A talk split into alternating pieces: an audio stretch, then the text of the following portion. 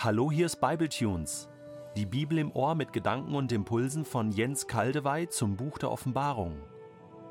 Der heutige Bibletune steht in Offenbarung 22, die Verse 3 bis 5 und wird gelesen aus der neuen Genfer Übersetzung.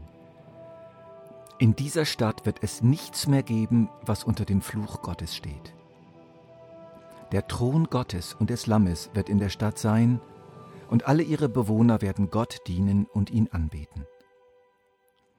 Sie werden sein Angesicht sehen und werden seinen Namen auf ihrer Stirn tragen. Es wird auch keine Nacht mehr geben, so dass man keine Beleuchtung mehr braucht. Nicht einmal das Sonnenlicht wird mehr nötig sein, denn Gott selbst, der Herr, wird ihr Licht sein, und zusammen mit ihm werden sie für immer und ewig regieren. Das ist die dritte wunderbare Beschreibung der Stadt, die nochmals einen eigenen Akzent setzt. Bei Offenbarung 21 ging es besonders um das Wesen, den Charakter und die Schönheit der Stadt als Braut, als Wohnort Gottes. Unser Abschnitt von heute heißt Das Leben im neuen Jerusalem. Wir werden Gott dienen, wir werden sein Angesicht sehen, wir werden mit ihm regieren. Jetzt weißt du's aber ich muss doch noch ein wenig Fleisch an diese Knochen tun. Wir werden Gott dienen. Hier steht ein Wort, von dem sich unser Wort Liturgie ableitet. Es geht um gottesdienstliches, priesterliches Dienen. Um dieses Wort wiederzugeben, benutzt die neue Genfer Übersetzung, die wir für die Bible Tunes verwenden, zwei Worte: dienen und anbeten. Das trifft es eigentlich ganz gut. Dienendes Anbeten anbetendes Dienen. Lasst uns mal an eine feierliche Veranstaltung denken, die zu Ehren eines Jubilars abgehalten wird, der, sagen wir einmal, geehrt werden soll, weil er 40 Jahre in derselben Firma treu und gut gearbeitet hat. Alles auf dieser Veranstaltung dreht sich um den Jubilar. Alle strengen sich für ihn an. Er steht im Mittelpunkt. Er wird gefeiert, er wird beschenkt, er soll sich wohlfühlen. Gott wird im neuen Jerusalem mit allem Drum und Dran gefeiert. Das ist hier mit Dienen und Anbeten gemeint. Gott hat das zwar nicht nötig, er braucht das nicht, er ist nicht darauf angewiesen, aber er hat sich auf eine so reale, echte Beziehung zu uns eingelassen, dass er sich tatsächlich von uns beschenken und sich von uns Freude machen lässt und sich gerne feiern lässt. Ja, wir werden Gott feiern. Wir werden vor ihm tanzen. Wir werden uns etwas für ihn ausdenken. Wir werden die herrlichsten Nummern und Darbietungen für ihn und mit ihm planen und unsere ganze alte und neue Kreativität dabei in die Waagschale werfen.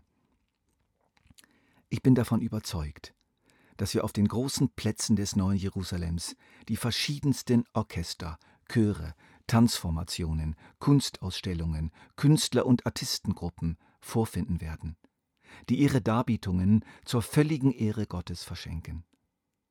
Und jeder von uns wird dabei mitmischen, in einer Weise, wie es unseren Gaben vollkommen entspricht.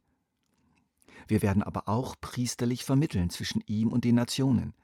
Wir repräsentieren ihn gegenüber der ganzen Welt, drücken ihn aus, strahlen ihn aus, denn wir dürfen nicht vergessen, dass die Völker im Licht des neuen Jerusalems leben, und das neue Jerusalem besteht nun einmal aus den treu gebliebenen Christen.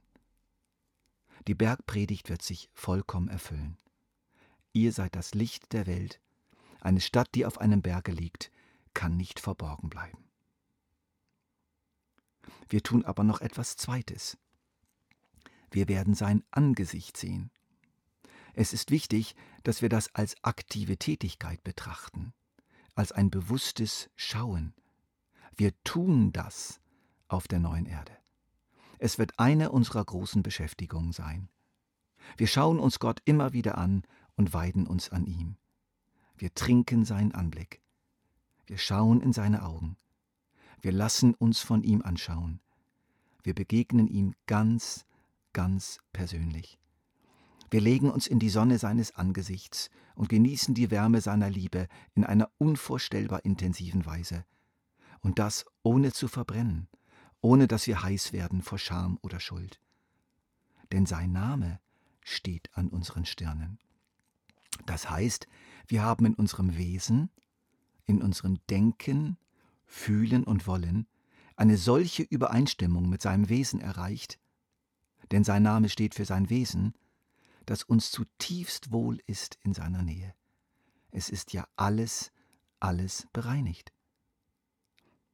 Aber an dieser Stelle sollten wir uns jetzt doch noch kurz mit drei Bibelstellen auseinandersetzen, die scheinbar dieser Tatsache des Sehens von Gottes Angesicht widersprechen. Achtet dabei auf meine Betonung. Kolosse 1, Vers 15 Der Sohn ist das Ebenbild des unsichtbaren Gottes, der Erstgeborene, der über der gesamten Schöpfung steht.